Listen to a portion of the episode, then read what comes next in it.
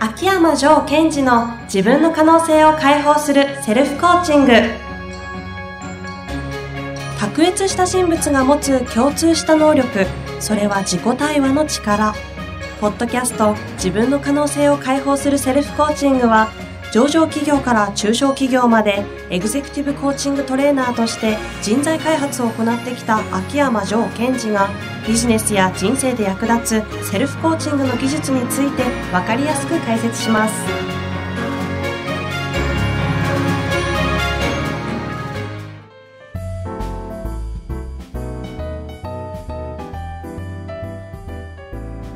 こんにちは、ナビゲーターの遠藤和樹です。秋山城賢治の自分の可能性を解放するセルフコーチング第23回。城さん本日もよろしくお願いいたします。はい、よろしくお願いします。えー、寒くなりましたね。寒くなりましたね。気づけば城さんがニットじゃない、フリースですか、それは。これは普通のセーターですねあ。セーターです。はい。寒くなりましたが、引き続きよろしくお願いします。はい、よろしくお願いします。えっ、と、今日のテーマは、あの、ジョーさんの方から持ってきていただいているということで。はい。えっと、今日は、えー私が行っている、えーセミナーがあるんですが、はい。そのセミナーで、えー社長さんたちに紹介しているお話を皆さんにもお伝えしたいなと思って、えーいます。あ、いいですね。あの、一部ですかね。全部やっちゃうとね、大変なことになるでしょそうですね。2時間ぐらいされてるやつの、もうダイジェスト的な形ではい。ご紹介いただけると、はい。よろしくお願いします。はい。えーそこでお伝えしていることは、はい。まあ、経営者の方に対してなんですけどもね、えー壁を抜けていく社長たちうんうん。というテーマで話をしてるんですよ。壁を抜けていく社長たち。はい。はい。まあ、あの、経営者でもそうですし、皆さんもそうだと思いますけども、えーなんかこう自分の達成したい目標とかビジョンってありますよね。はい。で、そこに向かっていく過程の中で、うん私たちはこう、いくつもの壁があるわけですよ。うんうん。で、その壁をこう乗り越えたり突き抜けたりしながら目標達成していくんですけども、えー時にどうしても乗り越えられない壁にぶち当たることがあるじゃないですか。日常茶飯事なような気もしますけど。はい。で、それをこう経営者の方たちと話していくと、その大きな壁にぶち当たった時に、えーその壁をこうスルッと抜けてしまう社長うん。もいれば、えーその壁に抜けられなくても何回も何回も立ち往生している社長がいるんですね。ほうほうほ例えば、具体的に言うと、こう、売上で、えーこう、3億円まで売上上げることに成功したと。う。うんうんじゃあ、この調子でえー5億円まで上げていきたいなと。うん。うん。ただ、そこにチャレンジしても、もう何年も何年もチャレンジしてもいかないとか。はい。で、そうこうしてるうちになんとなく自利品になっちゃう。えみたいな時あるじゃないですか。えありますよね。はい。で、そういう時に、えー抜けていくし社長と抜けていかない社長の違いを説明してるんですよ。あるんですか？その一定の、その共通項みたいなのが。そうですね。ほう。抜けていくタイプと、はい抜けていかないタイプの、なんかそれぞれに違いが、どんな感じなんでしょうかね。えっ、とですね、まず大切なことは、こう、自分がその壁にぶち当たってる時というのは、はいある意味、その企業の中で社長さん自身が次のステージに行くうん。チャンスなんですね。ほう。乗算的に言うと。はい。私的に言うと。はい。えー今までこう一生懸命やってきて、ここまで来れたと。うんうん。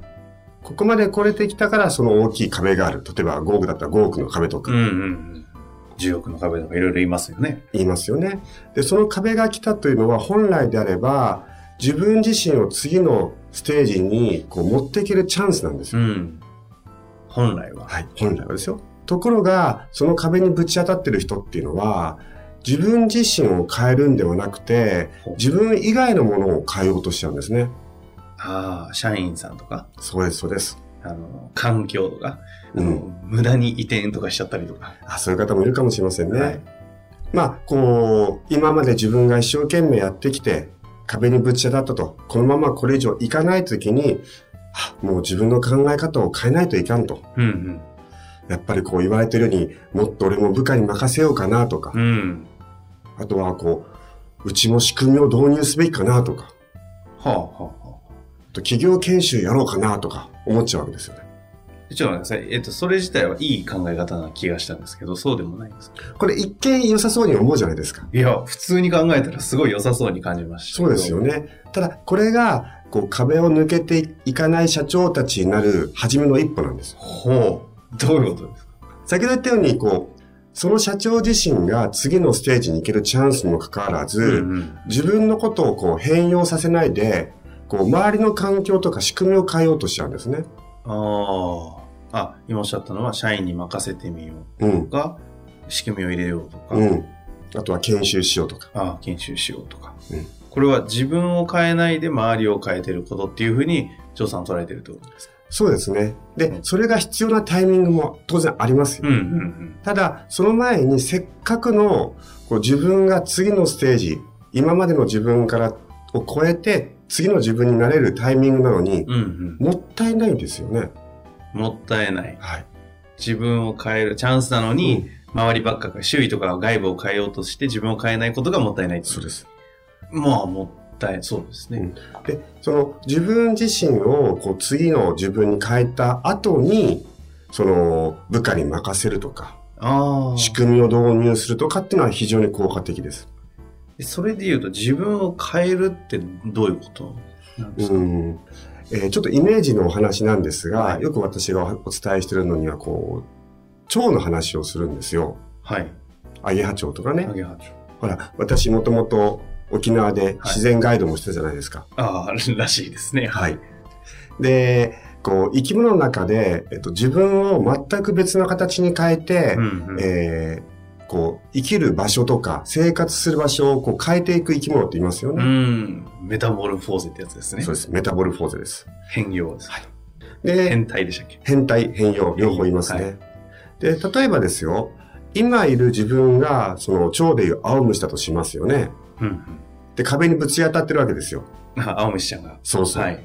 で、俺も空を飛びたいなと思うわけですよ。うんうんうん なるほど。このままじゃもう飛べないかどうかわかりませんけど。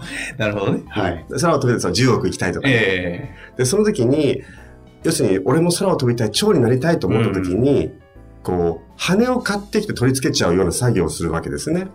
あ。あ、それは、あの、社長さんが、例えばその仕組みを導入するとか、そうそう検証するっていうことは、ジョーさんからすると、青虫が、うんこう自分で羽買ってきてくっつけちゃうとそう、くかっつけちゃう。そんなイメージ。はい。で、そうするとこう、一瞬飛ぶんですけども、うん土地で空中分解せざるを得ないじゃないですか。羽取れちゃったみたいな。そうそうそう。なるほど。うんはい。でそこで例えると、こう、青虫として成長してきて、うん。次、蝶に自分がなれる。まあ、脱皮して、全く違う自分になれるチャンスなのに、うん。それをやめて、えー羽を買ってきてつけちゃうの、私からするともったいなさすぎるんですよ。はあ、はあはあ、そうすると、ジョーさんとしてはどうした方が良いってことなんですかね。そこで、まあ、蝶の例えで言うと、はい。一旦さなぎになって、そして蝶になるということですよね。社長自身が。さなぎになって蝶になる。うん。で、壁を抜けていく社長たちっていうのは、これを、こう、いとも簡単にやっていくんですよ。さなぎに、あの、ジョーさん的に言うと、さなぎになるんですか、社長たちが。はい。でもうちょっと具体的に教えてですから、今までの、こう、自分のやり方とかってそういうものを捨てちゃうんですね。はあはあはあ、やり方を捨てる。うん。とか、自分の捉え方とか。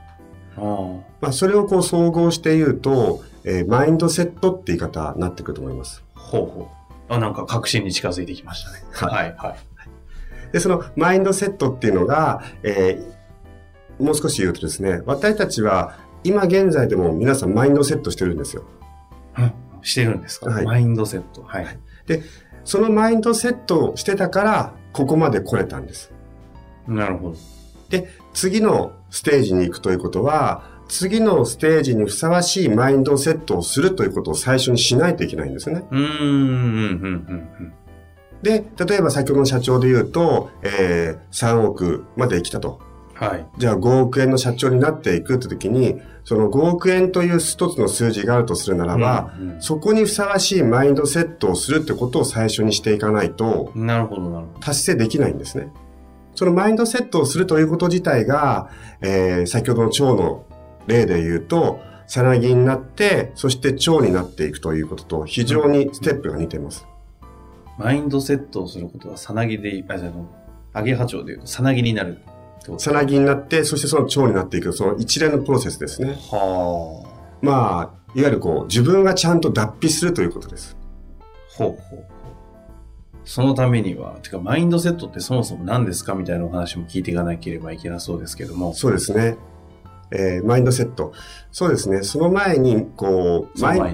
うんマインドセットっていう時に、こう、マインドって何の、何にみたいな話になるんですよね。確かに。心？とかね。なんか、精神とか。とか。こう、すごい、こう、ふわっとしたふわっとしてイますね。メージありますよね。はいうん。ただ、ここではそういう、こう、心とか精神ということではなくて、えもうちょっとこう、うん、生理学的とか、それからこう、解剖学的要素も実は多いんですよね。ほうほうほで、まあ、辞書を引くとそういうふうに精精神とか心ってあるので、う。うん。えーちょっと私の中でもう少しわかりやすくなるように、え3つに分類してみました。マインドというものを。ほうほう。三つに。はい。これ今日教えていただけるんですか？まあ次回によく続く三つ自体ははい。ぜひお願いします。えっと、3つ自体は、1つは自己認識。自己認識。はい。2つ目は、えー信念。信念。三つ目が価値観。価値観。うん。この価値観とかは、えーこのポッドキャストでも前お伝えしたと思いますがね。うんうん。この三つが複合してマインドっていうものを作ってるんですね。自己認識とうん信信念と価値観。のこの三つで構成されている。はい。いよいよ難しくなってきましたけれども。なるほど。でも少なくともマインドセットっていうものが次のステージに行くためには重要で、うん。次のステージにふさわしいマインドセットっていうのを作んなきゃいけないと。うん。うんで、。そのマインドセット、マインドっていうもの自体は自己認識と、えー価値観とはい信念の3つで構成されてるっていうことが分かれば、うんこの3つをうまくふさわしい価値観とか信念に変えていくことで、うんアゲハチョウになれるみたいなそうですね。感じですか、はい。で、このアゲハチョウになっていくっていうのを、えー壁を抜けていく社長っていうのは、そのレベルが来ると脱皮していく。うんで、。またその限界が来るので脱皮していくってことを繰り返しながらどんどんどんどん成長していってるんですよ。ほう。それは、皆さん、あの、社長で言うと、いろいろこう、投資をして、うん。さっきで言うと、羽を買ってきて、うん。なんだろう、あの、尻尾も買うのかわからない。尻尾なんか生えてないか。うんなんかいろいろこう買ってきて、武装してとかいうことではないんですか？そうですね。えー脱皮した後にいろいろと武装するというイメージを持った方がいいと思います。うーん。ですから、こう、いろんな社長さんとお話をしてて、えーその、自分の限界にちゃんと到達してこれてると。だから自分がもう一回脱皮してマインドセットし直してから、えー必要なシステムですとか、仕組みを購入するという方もいれば、うん。それをせずして、あ、もう壁が来た。どうしていいかわかんない。えっ、と、うんじゃあ部下に任しちゃえ、みたいな。はあ、はあ、な。ことをやってしまうと、次のステージに行けないということです。で、その次のステージに行くというときに、ちょっと先ほどのね、腸の中で、えー、遠藤さん、この青虫がさなぎになって、こう腸になっていくじゃないですか。うん、うん。はい。このプロセスの中で、どうやって腸になってる、いくかって知ってます？どういうプロセス？ね。うん。だってものすごい変化じゃないですか。確かに。あの、気持ち悪いって言っちゃ失礼ですけどね。あれが、あの、美しい蝶になるんですもんね。うん。わかんないです。あれは、さなぎを担ってる間に何をしてるかというと、一旦細胞を溶かしちゃうんですよ、ドロドロに。うーん。で、ドロドロに溶かしてから、組み替えていくんですね。ほうほそうすると腸になるんですよ。うーん。ん青虫の蝶の間のさなぎの状態で一旦ドロドロになるってことですか？そうです。さなぎの中でドロドロになって、それを組み替えることによって、自分のその持っていたものを組み替えることによって腸になる。ほうほうほうほですから、この変容するとか、トランスフォーメーションとかも言ったりしますう。が、はい。脱皮して変わっていくということに関しては、うんうん一旦自分のことを溶かすということが重要になってくるんですね。うん。この溶かすっていう作業はさっきの今度は社長さんマインドセットっていうところで言うとどういうふうにつながってくるんですか、えー先ほど言ったこう、自分の今持っている自己認識うん、うんを一旦溶かすとか疑うとか、ほえー例えば私はそこそこまでいけるのにそこそこ以上はいけない。これ自己認識って言うんですね。う。はいはい。でこの自己認識を持ってたからここまで来れたけど、その自己認識を持ってるとそれ以上いかないので、あ自分に対する認識を溶かすっていう作業が必要になってきます。あ。それが例えば3億から例えば5億を目指すんであれば、5億にふさわしい自己認識に溶かして変えるみたいな感じなんですか？はい。はで、あとはこのもう一つ、えー脱皮、トランスフォーメーションとその人の変容と一緒なのは、青虫、さなぎあ。うん。なって溶けて蝶じゃないですか。はい。で、これ多くの人がこう知らないと思うんですけどもうんうね、ん。さなぎになってから蝶になるときに、その青虫というのは何一つ自分に加えてないってわかります？栄養取ってませんよね。ね。なるために食べて、あとはさなぎですもんね。そうそうそうそう。で、ここが素晴らしいんですよ。つまり、えー、さなぎから蝶になっていくときに何も足してないんですね。うーん、確かに。で、人も同じなんです。脱皮をするときに、こう、とか変容するときに何か自分のことを欠けてると思って、欠けてると思うから仕組みを買ったり、うん。部下に任せたりってことをするんですよ。なるほど。ですから今までその自分がここまでやってきたものの中、それを使うんですよ。ただうんうんそれを、こう、凝り固まった思い込みもありますので、それも含めて一貫溶かすってことは重要ではあるんですが、もっと重要なことは何も足さないということです。ああ。だからそういう意味で、一番初めの冒頭に、自分を変えるってことをやらなきゃダメだよねって話があったんですね。そうです。